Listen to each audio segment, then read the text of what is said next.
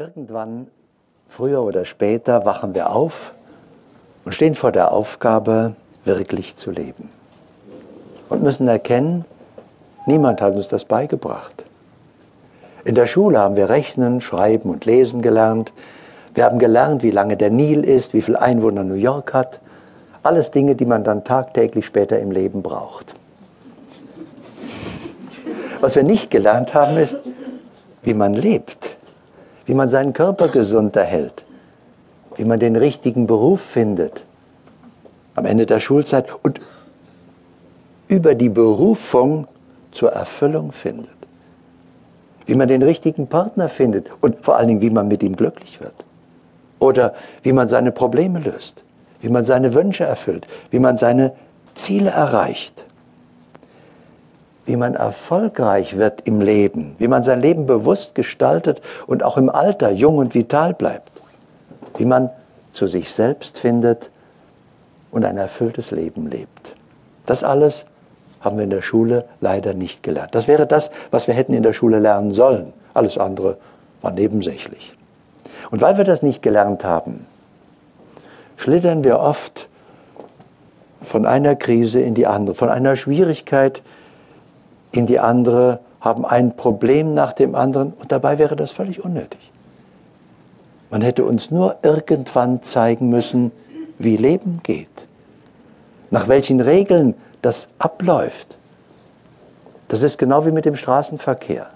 Irgendwann haben wir das gelernt, in der Fahrschule spätestens, aber schon auf dem Schulweg haben wir ja gelernt, ich muss warten am Bürgersteig, ich muss nach links schauen, nach rechts, ob keiner kommt, ich sollte über den Zebrastreifen gehen, möglichst und, und, und.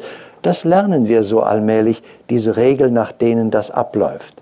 Stellen Sie sich vor, da kommt einer aus dem Urwald, der kennt das nicht, den interessieren die bunten Lämpchen an der Ampel, an der Kreuzung nicht, der geht dann diagonal durch den Verkehr, gibt sofort eine Katastrophe, der wacht wahrscheinlich im Krankenhaus auf. Ja, und er sagt, komisch, was habe ich falsch gemacht? Ich wollte auf die andere Seite, das muss doch gehen. Er hat nur die Regeln nicht beachtet, weil er sie einfach nicht kannte. Und genauso ist es hier.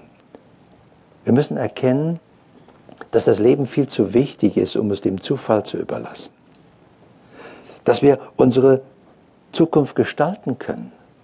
Dass wir vom Leben alles haben können, wenn wir es denn verursachen dass wir aufhören sollten, als Opfer zu leben und anfangen, als Schöpfer unsere Zukunft bewusst zu gestalten. Denn wir werden den Rest unseres Lebens darin verbringen, in dieser Zukunft. Und die wartet darauf, dass Sie sie gestalten.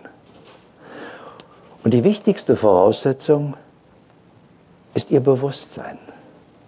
Als wer sind Sie hier? Machen Sie sich einmal ganz objektiv und sachlich bewusst, wer sitzt auf Ihrem Stuhl. Eine Person. Jetzt schauen wir uns wieder mal an Person. Es kommt aus dem griechischen Persona, heißt Maske. ja, weil früher die griechischen Schauspieler, die spielten die Rollen nicht.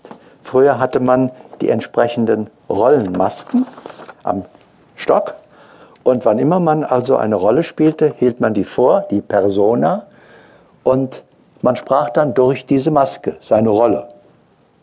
Und das, diese Persona, daraus ist das Wort Persönlichkeit entstanden. Aber hinter dieser Persona, Personare heißt durchtönen, ja?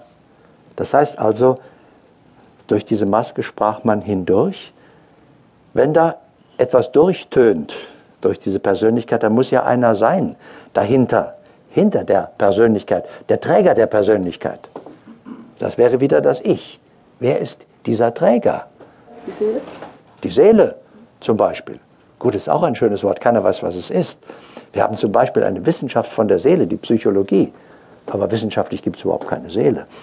Also ist wieder eine Schwierigkeit. Das heißt, wir begnügen uns mehr oder weniger mit Worten. Und wenn wir eins nicht mehr erklären können, dann setzen wir eins davor und sagen, ja, das ist ich oder eine Persönlichkeit oder die Seele. Keiner weiß, was irgendwas bedeutet. Das sind alles nur Worte. Wir haben zwar irgendeine Vorstellung. Aber wir brauchen das gar nicht benennen.